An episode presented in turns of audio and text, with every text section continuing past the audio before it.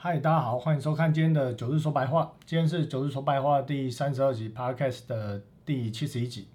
那在今天的节目哦，我们主要来谈几个重点哦。在过去一个礼拜，其实发生蛮多的事件哦。当然，最主要的就是 FOMC 又再度的将这个联邦基准利率调升了三码。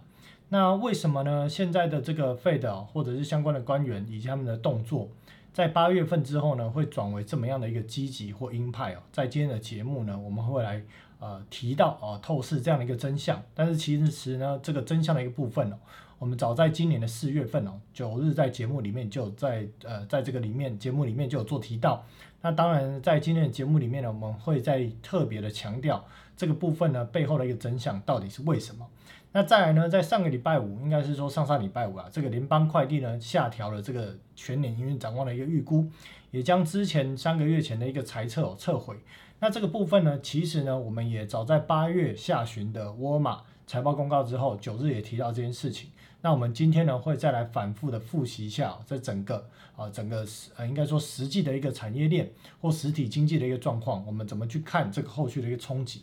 好，那除此之外呢，在呃这个礼拜哦九日呢，呃有规划了一个呃所谓的一个第四季的一个全球股会市哦，以及债市的一个说明会。那当然这个部分呢是预计要来在十月十五号的礼拜六哦，大概是晚上八点到九点，呃三个小时的时间啊，来去做一个第四季整体全球哦在股市、汇市、债市的一个看法跟说明。那不过呢，呃这一场的一个呃应该是说闭门的一个会议哦。呃，限额是五十个人。那这场会议其实主要的内容不只是单纯我要去讲第四季的展望了，我其实是想要跟呃，就是一些呃网络上的一些投资朋友来去做一个 Q&A 的一个互动哦。所以在节目上的一个呃，在这个会议上的一个分配哦，大概前面的一个小时呃到五十分钟到六十分钟左右哦，会是我来去提及第四季的一个全球的一个展望的看法。那后面的两个小时时间，啊，会来跟呃所有的一些呃观众朋友，或者是所谓的一些投资人来去做一个 Q&A 上面的一个互动。那在连接的部分呢，我们会在呃下个礼拜的一个节目来去做附上哦，因为目前还在测试一些呃所谓的连接啊，或者一些呃这个表单的一些设计上面的一个问题哦，技术上的问题正在处理。那预计呢，在这个呃下个礼拜的节目上，我们会附上相关的连接。那当然，如果有加入这个呃 FB 哦，九日说白话 FB 的一些投资朋友，或者是这些所谓的同学哦，就可以提早在呃下个礼拜的一个平日哦，可以收到这样的一个讯息哦，可以提早来去做报名。好，那我们来看一下过去一个礼拜来讲哦，几个重要的一个焦点。那当然，九日上次节目的一个录制的时间哦，是在礼拜四哦。那后来到这个礼拜五呢，其实有一些消息出来，比方说，呃，上次录制的时间应该是礼拜三哦，后来到礼拜四、礼拜五有一些消息，比方说九月十六号，英国最大的化肥厂哦，CF 公司哦，它宣布说，呃，它会暂停呢在英格兰两家工厂的营运。那这部分呢有什么冲击呢？待会我们会来提到。那同一时间的礼拜五晚上哦，FedEx 下修它的一个营运展望。而在上个礼拜，也就是这个礼拜啊，过去的一周，九月二十号，德国公告了八月份的一个 PPI 年增率来到了百分之四十五点八，没错，就是四四十五点八哦，这是一个非常夸张的一个数字。月增率呢来到了七点九，那这个后续的影响是怎么样？大家也会来做提到。那在九月二十一号呢，德国政府呢要去援助天然气巨头啊 Uniper 做一个国有化，要挹注八十亿欧元。因为呢，这间公司哦占在德国这些地区供应天然气的一个比重，它的一个市占率是非常高的。如果它一倒，可能在能源方面的一个供应会出现很大的问题。所以呢，德国要将这间公司收购为国有化。再来，九月二十一号，日本的内务省发布了最新的美国呃，更正日本的一个八月 CPI，CPI 的一个年增率来到百分之三。那如果呢，除了在这些生鲜食品以外的一个 CPI 年增率来到了百分之二点八，也是高于市场的预期。这个算是呢日本自一九九一年以来最强劲的一个 CPI 数据。后来在九月二十二号 FOMC 会议升起了三码，而且呢鲍尔强调愿意牺牲经济来去打击通货膨胀。那九月二十二号同一天哦，Intel 跟 AMD 哦发布了预警，表示说当下的 PC 市况比之前的财报预测低潮的状况更进一步的恶化。两家公司坦诚，当下 PC 市况之比之前财报预期的低潮的状况，呃，更恶化的一个状况呢。而且呢，这个超伟提到说，可能比之前恶化的状况又在恶化大概百分之十五 percent。也就是说，其实哦，现在整个终端去化库存以及各大电子厂商的库存水位，真的要能够去化，就如同九日之前提到的，至少你要等到明年的第二季，这已经是最乐观的状况。那后续怎么看啊？等下也会来做提到。在九月二十二号的下午啊，礼拜四的下午，日本央行进行汇率的干预，这也是自一九九八年以来哦，日本政府跟日本央行首度介入汇市的干预。而在同一时间，九月二十二号呢，日本的这个首相也宣布，日本将会放宽边境措施，解除个人的一个旅游限制。其实这是要做什么？就是希望透过创造所谓的啊，大家来日本玩，创造日元的需求，能够将日币的需求推动，让日元对美元的贬值可以放缓。那九月二十三号礼拜五，我们昨天看到英镑大跌，为什么呢？因为英国的政府宣布推出半个世纪以来。最大规模的减税方案。好，接下来我们就进来这些新闻扫描的一些内容。首先，九月十六号刚提到的这 CF 公司哦，它是英国最大的一个化肥生产商，而呢，它当这个化肥的一个产量呢，或者它的一个总产能降低的一个状况之下，意味着它的一个副产品二氧化碳也即将停产。那这间公司呢，占英国当地的二氧化碳的市占率大概是百分之三十三。但是我们要提及的重点倒不是这个，我们要提到的重点是说。当地的一间啤酒商表示说，今年六月的时候，二氧化碳价格每吨是两百五十英镑，而到了九月份，竟然涨到了两千八百英镑。短短的一季不到的时间，三个月不到的时间，二氧化碳的涨价幅度达到了哦，接近十一倍到十二倍。这表示什么？表示说，当这种高通膨哦，企业面临了需要停产或者是裁员的一个状况之下。所有的物价都会因供给减少而物价又再度上扬，这是所谓一个恶呃，这是所谓的一个恶性循环。所以不止在英国见到这种状况啊，在整个德国或欧盟地区，这种状况啊也是日渐的一直来去更加的一个恶化。而德国的 PPI 我们刚提到了，在这一次的八月份公告的八月份 PPI 生产者物价指数年增率来到了百分之四十五点八。而里面的能源是主要推高 PPI 的主要的一个动动力哦，而这个能源的一个呃价格哦，相较于去年同期是上涨了一百三十九 percent。那我们先前有提到，在七月份公告的 PPI，当时的一些发电厂就有提到说，天然气支付的价格在一年内涨了两倍，工业的用气成本也涨了快要两倍哦，所以在这样的一个状况之下呢，我们知道说。未来德国在未来的三个月哦，甚至是啊六个月左右的时间，德国很多的工厂，它会开始陆续去关闭一些厂，或者是降低它的产能，或者会进行裁员，来去面对这样的一个哦高通膨，所谓的一个生产价格高通膨，而且终端需求又放缓的一个现象哦，所以呢，在今年的一个第四季，或乃至于明年的第一季哦，整个欧洲地区很多的企业。获利的表现会非常的惨淡，而终端的消啊所谓的一个消费力道也会显著的放缓哦，这个会造成今年哦在这个整个欧洲地区，我们会看到可能德国啊很多的一些股票的一个股价的一个表现会非常的难看。那之前呢在提到说，当随着这些所谓的欧洲国家、欧元区开始调升这种利率的状况之下。好的国家跟烂的国家的基差，我们要留意。当然，截至目前为止，我们看到了德国对意大利的基差还是维持在两百二十个基点左右，没有太大的变化。但是如果未来随着欧洲的央行当没有办法处理所谓的供给面，而只能靠压制需求面，提高利率压制需求面的一个状况之下，如果未来德国面对一些体质不好的国家的公债基差又再度放大的状况之下，那呢这个部分呢？就会造成呢，后续哈这个市场可能会对于欧债地区的问题又重启担忧的这样的一种状况，好，这是我们后续需要去留意的。好，那呃，在九月二十一号呢，德意志银行的经济学家哦，他表示说呢，因为俄罗斯终止了这个北溪一号的一个天然气输送哦，欧元区面临比先前预测更严重的衰退。那分析师在给周三的客户报告中讲到说，明年的产出。将会萎缩百分之二点二，高于先前预估的零点三。哦，所以在整个中这个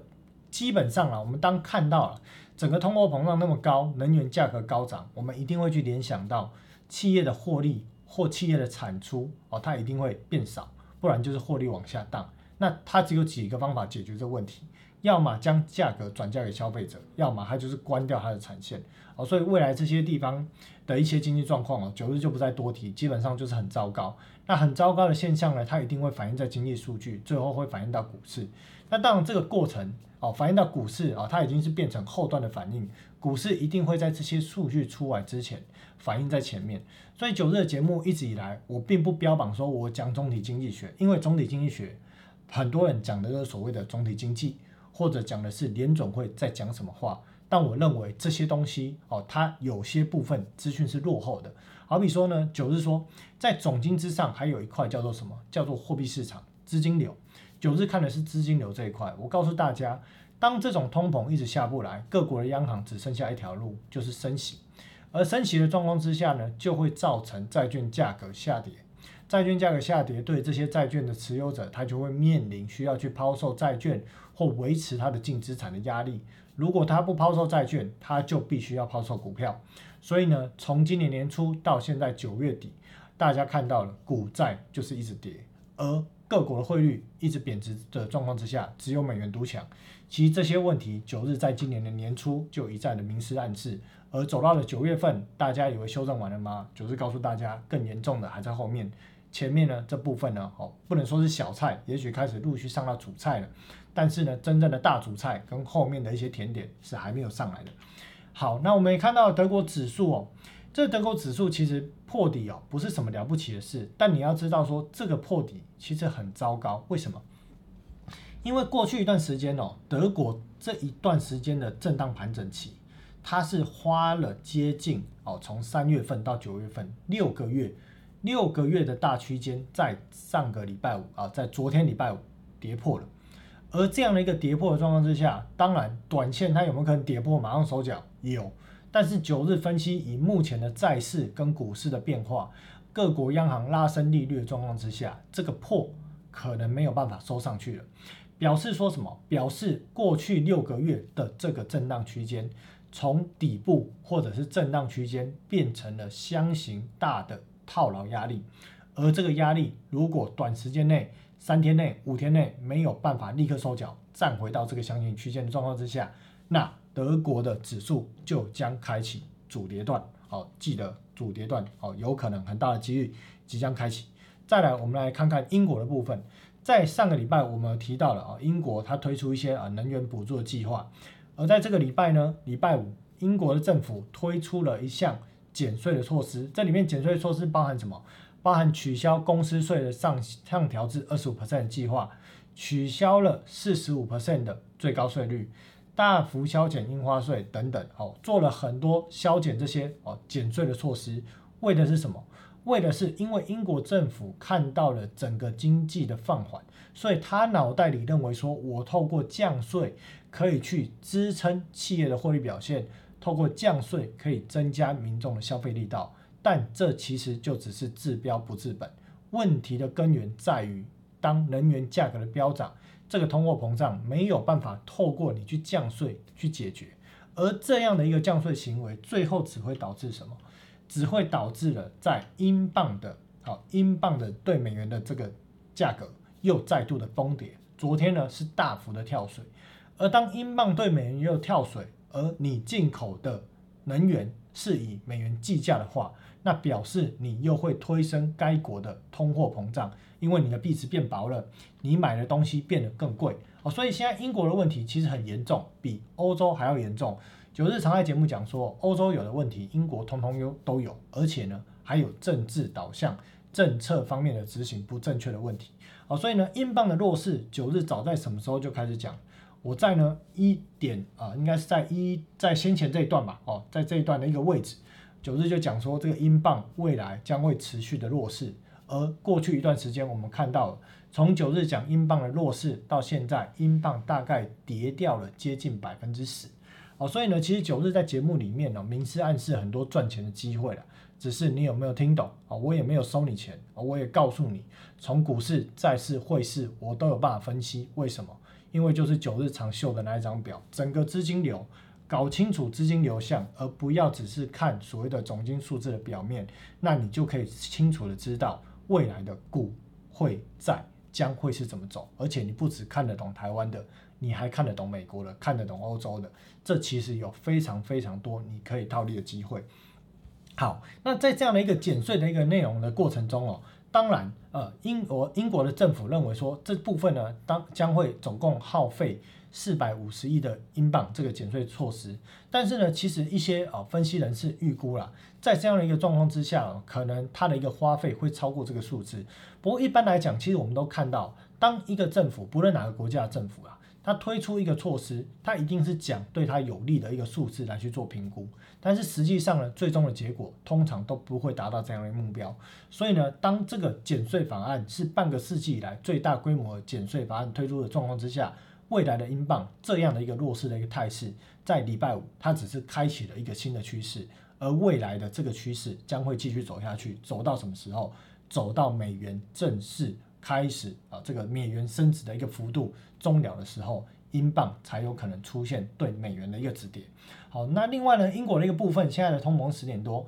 后续呢，英国的一个 CPI 再开出来，应该只会更高，不会更低。还有我们在上礼拜就提到了英国的贸易赤字的问题一直在恶化，而它现在又要推出这种所谓的减税法案，英镑又重挫的状况之下，英国的贸易赤字的问题只会变得更加的恶化。而各国政府占这个赤字占 GDP 的比例哦，我们来看哦，英国是在中间这一块，它的一个占 GDP 的一个比例哦，大概赤字啊占 GDP 的比例大概是在百分之哦百分之八十到九十这样的一个位置哦，那金额呢也是蛮大的，所以在这样的一个状况之下，如果英国政府哦持续它每年的这个政府支出都是一直在透支的状况之下，而它本身的一个经济结构或它的货币又没有说话权的状况下。那英国未来整体的一个经济或所谓的一个呃，应该说经济强弱的一个发展走向，只会更加的弱势哦。所以呢，基本上哦，这个日不落帝国哦，看来应该可能是哦，准备要日落了啊。因为整个英国的政策方向在脱欧之后，其实是更加呃，对他们该国的一个经济的一个走向哦，在脱欧之后，其实更加的恶化，更加的糟糕。好，再来我们来看看日本，日本的部分。呃，在九月十四号，我们提到了日本央行呢，又再多增加了一些钱来去做这个所谓的日本公债殖利率的一个维啊维稳啊稳住这个零点二五 percent 啊以下这样的一个执行的一个行为。而在九月二十一号呢，九月二十一号呢，有一则新闻提到提到说，呃，不只是日本啊，包含了韩国。啊，近日韩国呢金融监管部门开始要求。银行每小时报告一次美元交易跟外汇的相关部位。哦，那与此同时呢，啊，韩国的金融监管部门还要求银行不要透过外汇交易牟利。除此之外，日本的部分，日本的金融监管部门也采取类似的措施，在日元对美元跌破一百四十四整数关卡之后，日本金融监管部门要求日本商业银行向银行提供外汇交易的资料。而呢，在这样的一个贬值的一个状况之下呢？在呃九月二十二号，日本央行执行了一个汇率的一个干预，所以我们看到日本的汇率，日本汇率呢在当天呢一度贬到一百贬破一百四十五对啊一美元之后，快速的拉升，拉升到一百四十一对一美元左右啊，但是呢我们看到了礼拜五的日元又再度回贬，这其实主要原因是为什么？要提到这里。呃，目前呢，韩国的部分呢，外汇存底大概是四千多亿美金，而日本呢，大概是一点一七兆，但是每天的这个日元呢，单日的成交量高达四千八百亿美金，所以这其实有点杯水车薪啊，你不能说这个交易量四千八百亿全部都在抛售日元，当然不是这种概念，但是对比你的所谓的外汇存底跟每日的交易量，其实要单靠日本的央行去撼动日元。改变它的一个趋势方向，这基本上是达不到，它只能做出所谓的刹车皮的动作。所以这也就是为什么日本它的诶，日本政府在礼拜四、礼拜五说要开放所谓的一个观光旅游哦，可以自由行这件事情，其实就是需要外国人创造对日元的需求，来去压制日元贬值的一个幅度。那这部分呢，九日早在应该是在两个月还三个月前，我就告诉大家，日币呢，你差不多可以陆续换了。为什么？因为未来虽然日币呢还会趋贬，可是呢台币贬的幅度不一定会亚于日元，所以目前看起来整体台币对日元的一个状况跟九日当时讲的差不多哦，就是日元也贬，可是台币贬的更凶哦，所以你在当时换基本上汇率也不会太差，现在换也是 OK 哦，所以在这样的一个状况之下呢，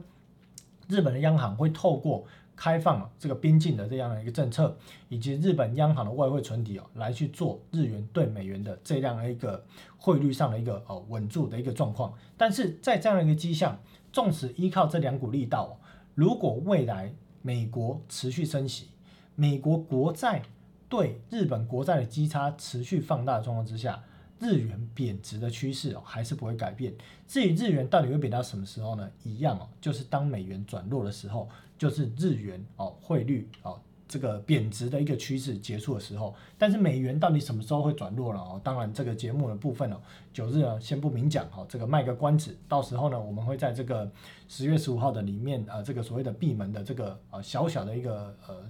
活动里面哦，我们会来去做一个提到。好，那再来我们来提及 FOMC 的部分，FOMC 的一个部分哦，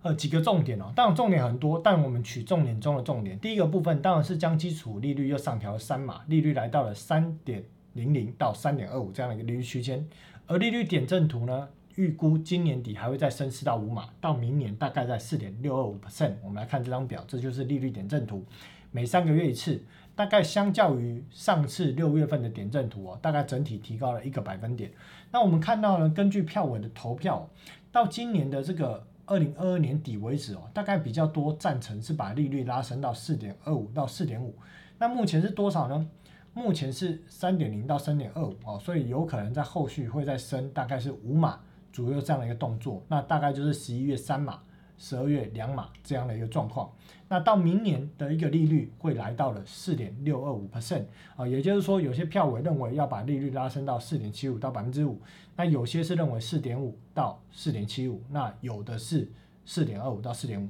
哦，所以基本上到明年的一个利率水准啊，有可能会见到四点七五到五哦这样的一个位置。啊，但是九日其实认为应该升不到了，我应该认为极限大概就是在四点二五到四点五啊，至于为什么？哦，后续的节目我们会来去做提到哦，在这个说明会里面，九日也会来去特别分析这一块。好，那除此之外呢，在这样的一个利率点阵图之外，呃，包括还提到说，暂时没有打算主动的卖出 MBS 这件事情。那他也有提到说，呃，强调合理的通货膨胀对经济有帮助，在达到未来合理的通膨之前，要忍受一段时间的痛苦。但如果不愿意承受短痛，一直下不来通膨，会造成更久的痛苦。这意思其实在讲什么？他讲的就是说，现在的通膨呢，其实非常的高。那升息这件事情，它是痛苦的。可是如果市场没有办法忍受这件事情，或民众没有办法忍受这件事情，而随着未来的通膨一直下不来，那就必须要忍受更长的痛苦。所以联总会已经定掉了，定掉什么？也就是这个长痛啊，不如短痛，赶快的把利率调升。而赶快的把通膨打下来。而在回答记者的时候的问题哦，鲍尔也明确的提到说，要用经济跟就业放缓来压制通货膨胀。之前鲍尔一再提及哦，经济呢什么软着陆啦，不会衰退啦，什么鬼的。现在呢，他说要用经济跟就业放缓来压制通货膨胀。好，那大家记得一件事哦，九二曾讲过，我说不论是什么软着陆啦、放缓啦，还是趋缓啦等等啊，这种所谓的很官腔的字眼哦，基本上联总会根本没有办法控制。到底是放缓还是衰退啊？放缓跟衰退，那只是在一个哦关键的一个呃一一个数字点位而已。就好比说过去连续两季 GDP 呈现连续两季的衰退，鲍尔跟耶伦告诉大家，这个不叫衰退啊，这只是统计资料上面资讯啊，统计资料所造成的这样的一个结果。但是我们实际看到就业很强劲，所以这不叫衰退啊。所以基本上到底衰退不衰退的定义都是随便他们讲。但是呢，九日就讲了，基本上连两季的 GDP 衰退。那就是衰退，甚至你会看到在下一次的公告 GDP 可能又是衰退的一个状况啊，所以基本上呢，现在就是要用经济放缓跟就业放缓来去压制通货膨胀。好，那再来呢，我们要提到的就是说，为什么要将这个利率来去做这样一个拉升？因为呢，截至到今年年底为止哦，彭博预估的一个 CPI 到今年年底为止，CPI 依然维持在百分之七，这也就是九日一再提到了，而到明年的年底才会到百分之四。这也就是为什么联总会要加速升息来去压制通货膨胀的原因。因为呢，到明年的年初，整个 CPI 还维持在百分之六、百分之五在跑的状况之下，如果他把利率水准跟这个所谓的整体的一个 CPI 的呃发展或者是下跌的一个速度差异太大的一个状况之下，这又会造成市场通膨的一个情绪的推动，有可能推动所谓的预期心理的通货膨胀，或者资金又会涌入原物料炒作，推动实质的通货膨胀。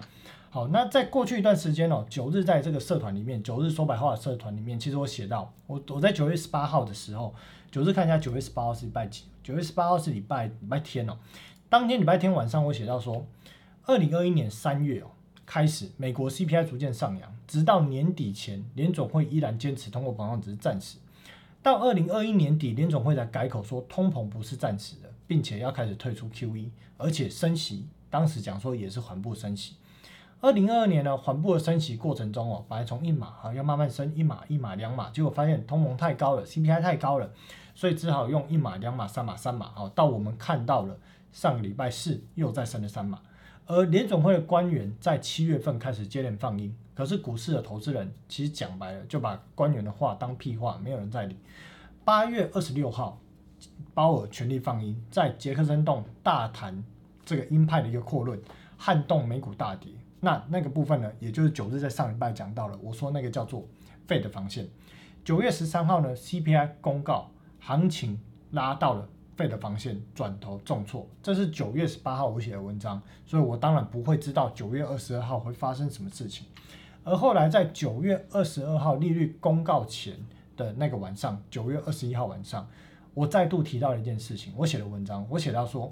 现在市场一直在讨论着各种技术线型，哪里有手。就有机会反弹，哪里过不去就有机会续跌。好，这个部分呢，其实我在这个股市，不知道是五十一区，我很常看到很多的投资朋友在发这样的一个分析的方式，往往最终的结果就是被扒来扒去，扒到昏头转向，不知道到底怎么看才是对的。那又有些人讨论说，如果升三码叫做利空出尽出境，如果升四码，那股市就会重挫。好，那其实我告诉大家，不论升三码还升四码，结果都是一样。为什么？因为当利率一升下去，市场的冲击又会再度的展开，不只是借贷成本增加，也包含了债券价格继续的下跌。好，当然升三码跟升四码，升四码冲击会更大。所以我说，我们看到了明目 CPI 没有明显的飙升，那费的我不认为要去猛烈的升三码。这个部分，九日在上礼拜的节目我也讲到，所以我预估。啊，费的不用猛烈去升四码，应该还就是升三码这样的一个步调。好，所以最终结果确实升三码。那九日也写到说，又有人在讨论着美国经济到底会不会衰退，过对股市会有什么影响？其实九日呢，早在年初我也跟大家讲，哦，很多东西不是说九日一直在重复在讲那件事情，而是这些东西就是底层的 know how。当你理解这些东西，你不需要每天变来变去，你不需要每天看一堆不必要资讯、次要资讯，在那边猜谜，在那边幻想。一套的逻辑，当你懂的时候，你的钱很好赚。哦，像九日怎么讲就怎么做。哦，所以到时候呢，有机会我会跟大家讲后来我是怎么做的。好，那再来呢，这个经济衰退部分呢，我也讲了。我说，二零零九年之后，金融经济主导了全球股市的涨跌，实体经济已经变成次要的资讯。所以你当看到金融经济，什么叫金融经济？经济钱流在紧缩的过程中。不论经济最终到底衰不衰退，股市就是跌。而如果最后经济真的衰退，不好意思，那也只是配菜而已。因为呢，股市的下跌不是因为经济衰退而跌，而是因为钱流紧缩而跌。所以去讨论美国经济到底会不会衰退，我认为非常的没有意义。那至于美国经济会不会衰退，九日早在之前也分析了。我说不要去看那什么百分比，什么高盛预估经济衰退是百分之四十、百分之五十五、百分之六十。经济衰退要么就是零跟一，有跟没有，还有百分之几。所以预估衰退百分之九十五，到底会不会衰退？这些数字都是套模型，没有逻辑性。模型的东西跑出来就是数字。可是当你有逻辑性，这逻辑性是什么？九日就讲了，美国的 GDP 里面的 C 占了百分之七十。美国的民众的消费力道来自于哪里？来自于他的储蓄、他的薪资、他的借钱，还有他投资股票市场的钱。如果前三者都是挂了，你最后把股票市场给打死，美国经济不会衰退吗？这根本不是。多少百分比的问题，这是零跟一百帕的问题，所以九日告诉大家，美国经济必然衰退，根本不需要去分析。而股市的下跌跟美国经济有没有关系？完全没有关系，完全是因为钱流在紧缩导致股票市场下跌。那也有人在讨论说，俄罗斯会不会动核武？说实在的，我也不知道，但是不用去揣测俄罗斯到底会动核武。难道俄罗斯动了核武，你才要放空吗？还是你发现他要动核武之前？你才要去放空，还是你当发现它要动核武的时候，你多单才要出？俄罗斯会不会动用核核武？呃，核武跟各国的通膨、各国的央行继续要不要升息、资金要不要紧缩，这到底什么关联性？如果有动用，那它就只是一个加油添柴火的概念；如果没有动用，通膨这件事情不会因为有没有动用而改变，而各国央行升息的步调也不会因为俄罗斯有没有动用核武而改变。所以呢，资金紧缩也跟俄罗斯会不会动用核武没有关系。只要资金一紧缩，债市、股市就是跌。那这样的一个多杀多趋势哦，从今年前九个月。一路有办法过程中猛烈的拉，猛烈的拉，可是最后你就会发现一直破，一直破。像标普五百在礼拜五好像我记得好像又破了之前的前低哦，道琼确定是破了，纳斯达克没破。所以在这样的状况之下呢，多头的套牢卖压只是越来越重。最终的结果一定会造成多杀多，问题是在什么时间？当然九日有办法判断，根据分析，我大概知道是什么时间哦。这个也会在这个六呃这个十月十五号的一个呃私密的一个社团讨论里面啊，就是这个闭门会议里面我会去做提到。那在这个部分之外呢，这样的一个多杀多，为什么最后一定会造成多杀多？我们换个方式回头来想，每次股票市场上涨，最终一定是用喷出来去做结束，激情。结束多头的行情，而恐惧就会结束空头的行情。所以呢，如果你看到了这个恐惧还没出来之前，那我告诉大家，基本上这个修正就还没有结束。哦，所以呢，九日在这个呃九月二十一号的文章里面，我又写了一段话，我说我只在意资金流。当我们理解过去九个月来为什么全球的债券市场平均下跌百分之二十，为什么股票市场从一月初开始震荡？那其实只要知道，不论接下来不论是怎么样升息法，我指的是说，纵使几个小时后，九月二十号凌晨两点，到底是升三码还是升四码？对于这些持有债券的机构、基金、银行，对他们来讲会有什么冲击？我们只要盯住利率，盯住基差有没有朝着我们的判断方向移动。如果有，那我们的看法就正确；如果没有，我们就要去观察市场是否改变。可是九日看到的过程就是。债券市场就是一直跌啊，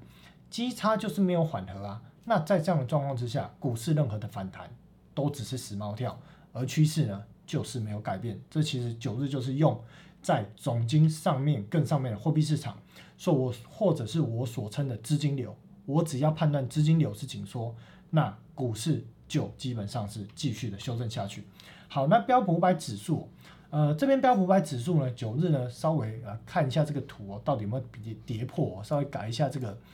旁边的这张图，有点挡到了。好，我们看一下标普百指数呢，好，基本上呢是大概来到前低的位置哦，没有跌破，稍稍的守住。至于下个礼拜会不会破哦？我认为破的几率哦是非常的高。那为什么呢？因为呢标普百指数它已经做出了三个大头，而且两个头大概都是压在年线。所以这个标准的教科书典型的空头走势啊，一高比一高低，过了碰到年线过不了，形成反压，年线又往下扣哦，这个都是教科书的标准走势。而最重要的是，八月二十六号跟九月十三号这两个，八月二十六号是杰克森弄的所谓的废的防线，而九月十三号是反弹到那一根过不了的高点，重挫的压力哦，所以这两根的 K 棒哦都有代表一个。很重要的一个意义存在，好，这两根，而苹果呢，苹果也形成了三个头，最近呢碰到了年线、季线、月线的位置纠结的位置，形成的压力没有过，而已经跌掉，从六月底到八月中旬反弹的一半的跌幅，大概已经跌了一半。未来的苹果手机，我认为不会卖得好，主要的原因是因为通膨而造成苹果手机卖不好。虽然现在 Apple 的所谓的 iPhone Pro 卖的不错，但是在其他的机型卖的并不好的状况之下，初期的购买热潮，如果这些呃所谓的果粉苹果迷的买这些购买手机的力道，当集中在前面的一个半月、两个月一结束的状况之下，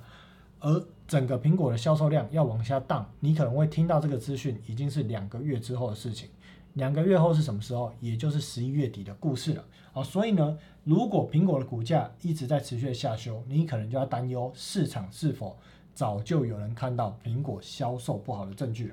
好，那我们要解读的是，今天有写到，很多人都在解读很多台面废的为什么升起的废话，没有讲到重点。九日告诉大家重点是什么？重点就是我在九日说白话第十五集就提到了，我说美国联邦债务的问题。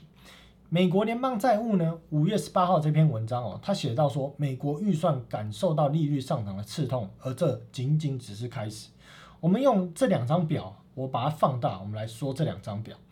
左边这张表呢，是美国的一个呃 CBO，就是所谓的这个财务预算的一个单位，他们去估说，到二零三零年的时候，美国的一个利率呢，低点可能在两趴，高点可能在三趴，这很搞笑。这个是二零二一年七月估的数字哦。现在是二零二二年的九月，平均的利率水准已经来到接近快要百分之三。为什么九日这么说呢？这边呢一直有人在对九日做攻击，攻击说已发行的债券价格，它的票面利率是固定的。废话，我也知道是固定的。问题是美国的联邦债务里面百分之七十是短债。什么叫做短债呢？也就是一年内的债券。所以呢，你从过去的一年，也就是二零二一年的九月。到现在的九月，平均的利率水准在哪里？而从现在的这个六月份到未来六月份，平均的利率水准又在哪里？你就可以算得出来，美国的这些联邦债务的利率在哪里？如果未来联总会要将利率推升到百分之四点五，而在六月份的利率水准啊，假设估啊在百分之二点多，二点多加四点多一相加，你把它除以二啊，用这种简单算术法，平均的利率也要三趴多。美国的联邦债务现在是三十兆，扣除联邦之间五兆，等于二十五兆。二十五兆的三趴多叫做七八千亿，对比它一年的税收四兆，这个比例呢接近百分之二十左右。美国呢每年的税收的四兆，百分之二十通通要拿去付给银行当做利息。你可以忍受一个国家每年收了一堆税，百分之二十通通送给银行家吗？而如果随着利率一直拉升，或者利率维持在高档好一段时间，对于美国财政部，他只好干什么？他只好再透支、再增发债务，因为债在滚债，他没有钱可以还，只好发更多的债。在这样的状况下，美国的债务规模就会快速的跳升。二零零八年，联邦政府债务规模十点八兆；二零二二年九月，联邦政府债务规模三十兆。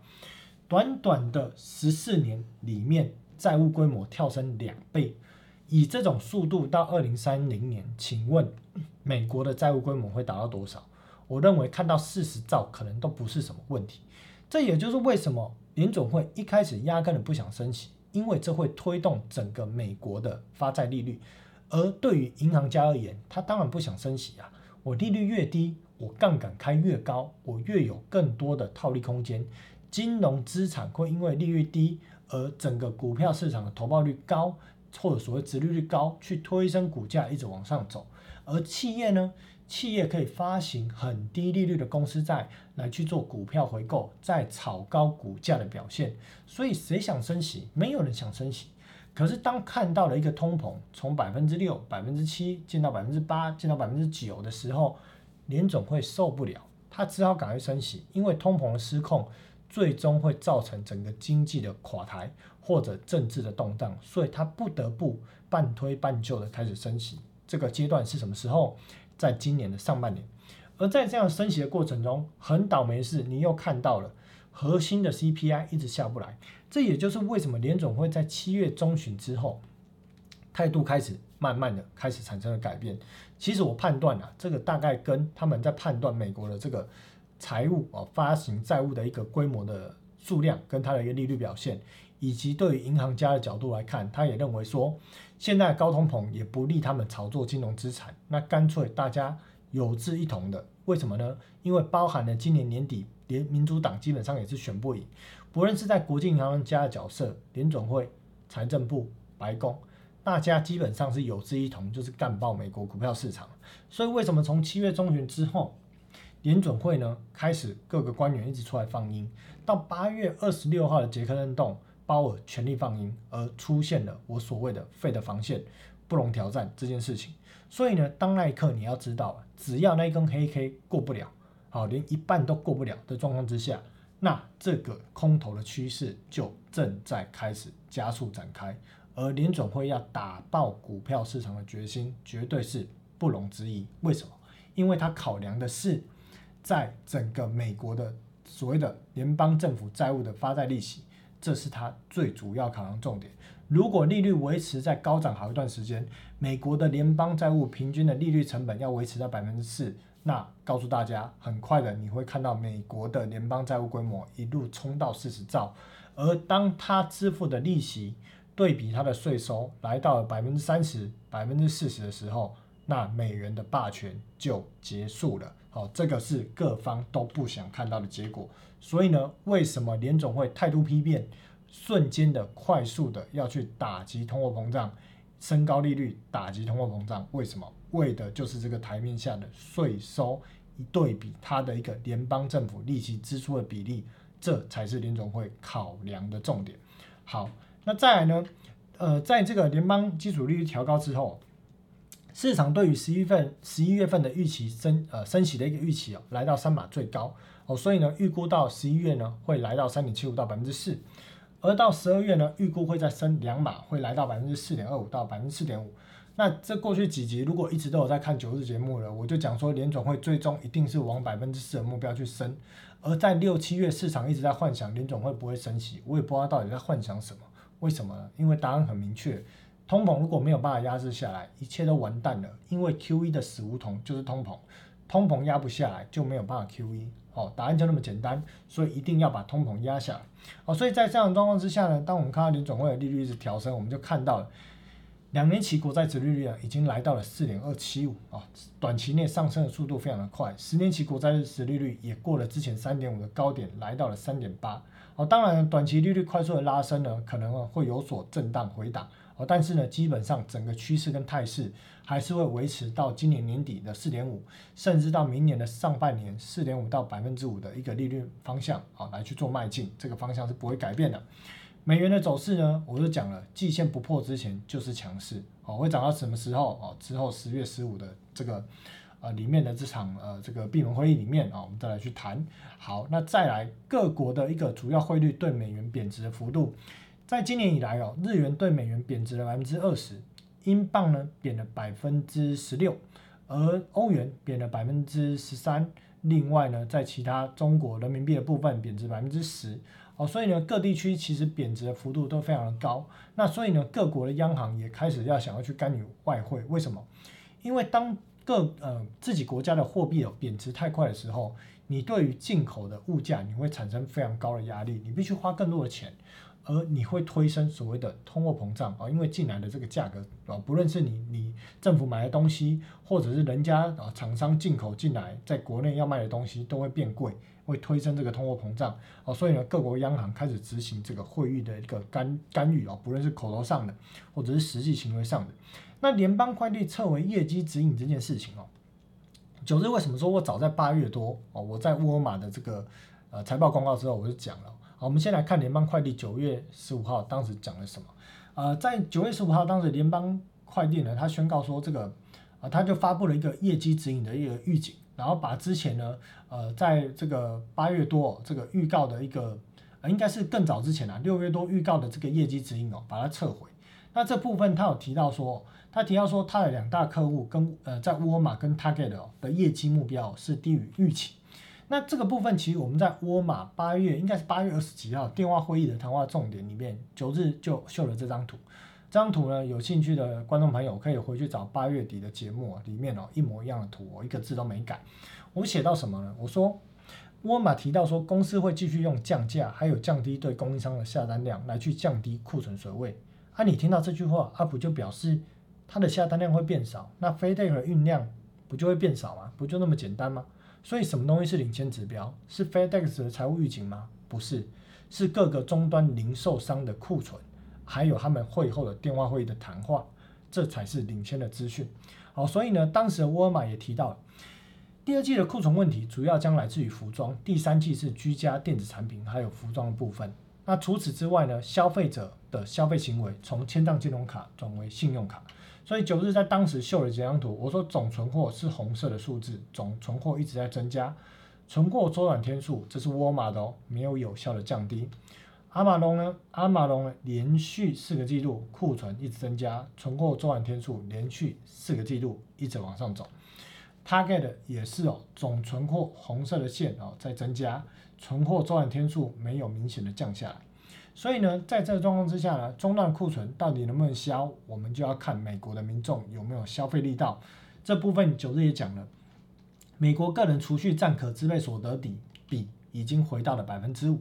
回到二零零八年的一个水准。那除此之外呢，总共的这个所谓的信贷金额，相较于上个月还增加了四百零二亿左右。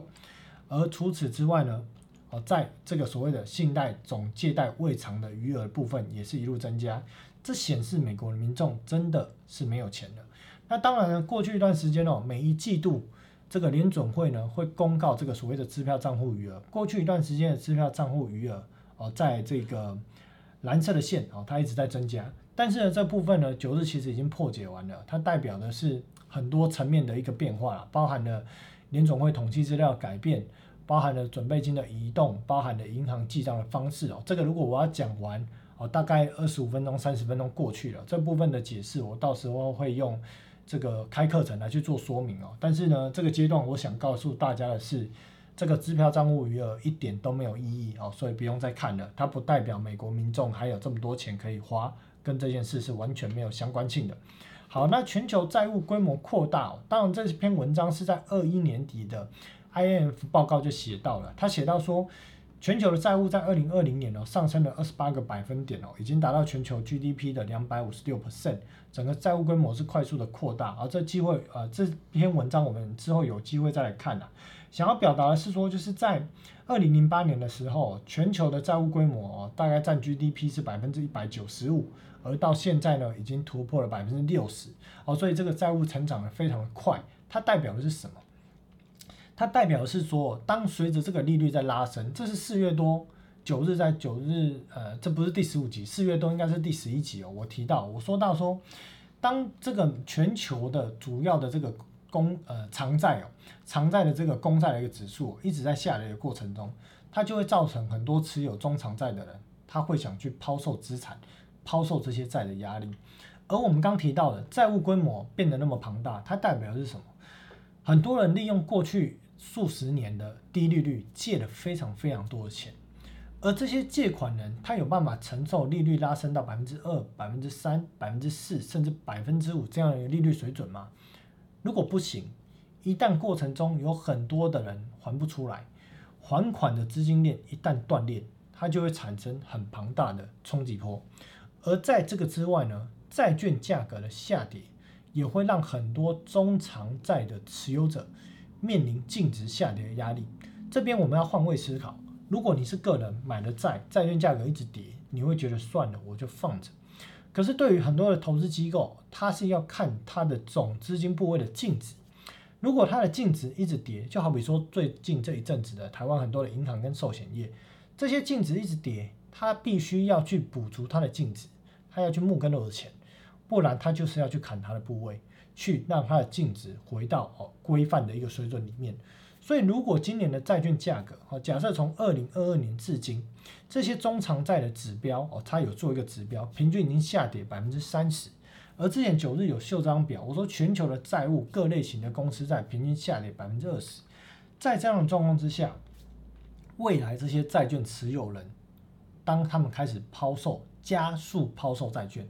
抛售这件事情。一直在执行，从年初到现在一直都在执行，但是最终你会看到加速抛售这个多杀多的行为出现，股票市场也是一样，所以当那两股力道出现的时候，你会看到整个全球的债市、股市下修的速度会非常的快。哦，至于呢这个速度跟这个时间点会发生在什么时候一样，我在十月十五号的节目的这个所谓的闭门的这个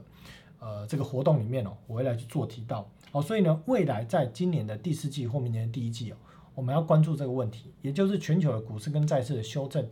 还没有完毕哦，真正的恐怖哦才在后面即将展开。好，那另外呢，美国三十年期抵押房贷利率呢再度创高，来到六点二五，这表示的美国房地产未来面临的问题会越来的越大。再我们来看台湾加权指数，九日就讲了，我说，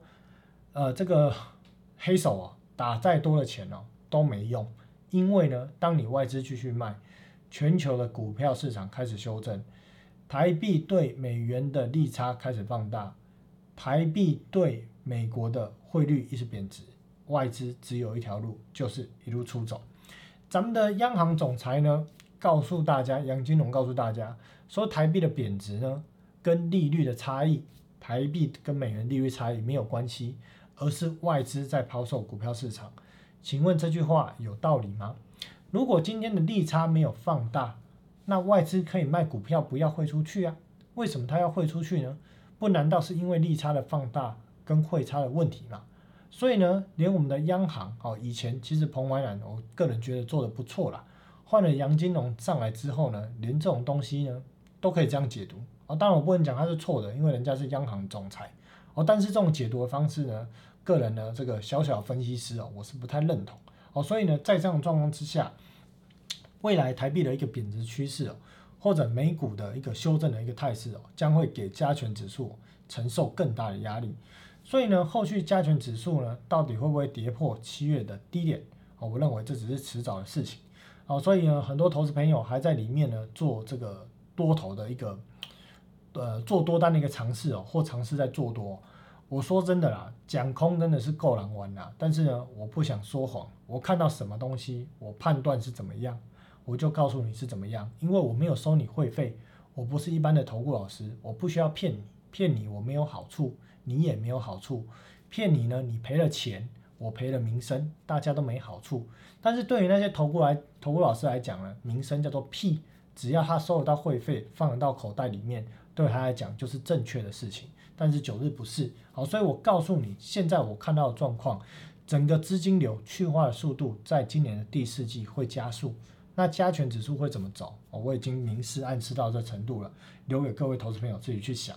好，所以呢，台币贬值的一个趋势最近非常的快啊，但是结束了吗？就是告诉大家还没有结束。好，所以呢，当如果这样的一个趋势还是维持的这样下去，外资对于它的一个汇率的差异，一定会有持续更大的汇出的力道跟动作。好，所以呢，现在的状况哦，在今年的第四季，第四季即将在下礼拜展开了，只会更好。不会更快，好，所以呢，各位投资朋友，如果你还在台股市场里面或美股市场里面极力做多的，建议你，纵使你不想全部都退出，也尽量降低你的部位，对你的第四季或明年的过年，你可能会过得比较好过。好，今天的节目就到这里啊，那下礼拜节目我们会把我刚讲的十月十五号的这个。所谓的这个呃，这个哎，这个应该怎怎么称呼呢？啊，这这样的一个呃小型的一个会议哦的一个连接啊，我会把它放上来。那当然不是说九日故意去做这个饥饿行销啊，限额什么五十人。我主要的考量是哦，人太多哦。比方说你去想象你是五十个还是一百个其中一个，你问的问题哦，结果我没有时间好好回答你，你会觉得进来没有听到东西啦。所以我限制人数是因为问的问题，我想好好回答，我不想要讲个几句就带过这样子，所以还去限定人数。好，那下个礼拜就会把这个链接放上来啊。那也祝呃大家在下个礼拜应该美股还是很波澜啊，哦，这个趋势可能还是不会太好，哦，所以下个礼拜呢，大家操作上还是谨慎小心。好，今天节目就到这里我们下周见，拜拜。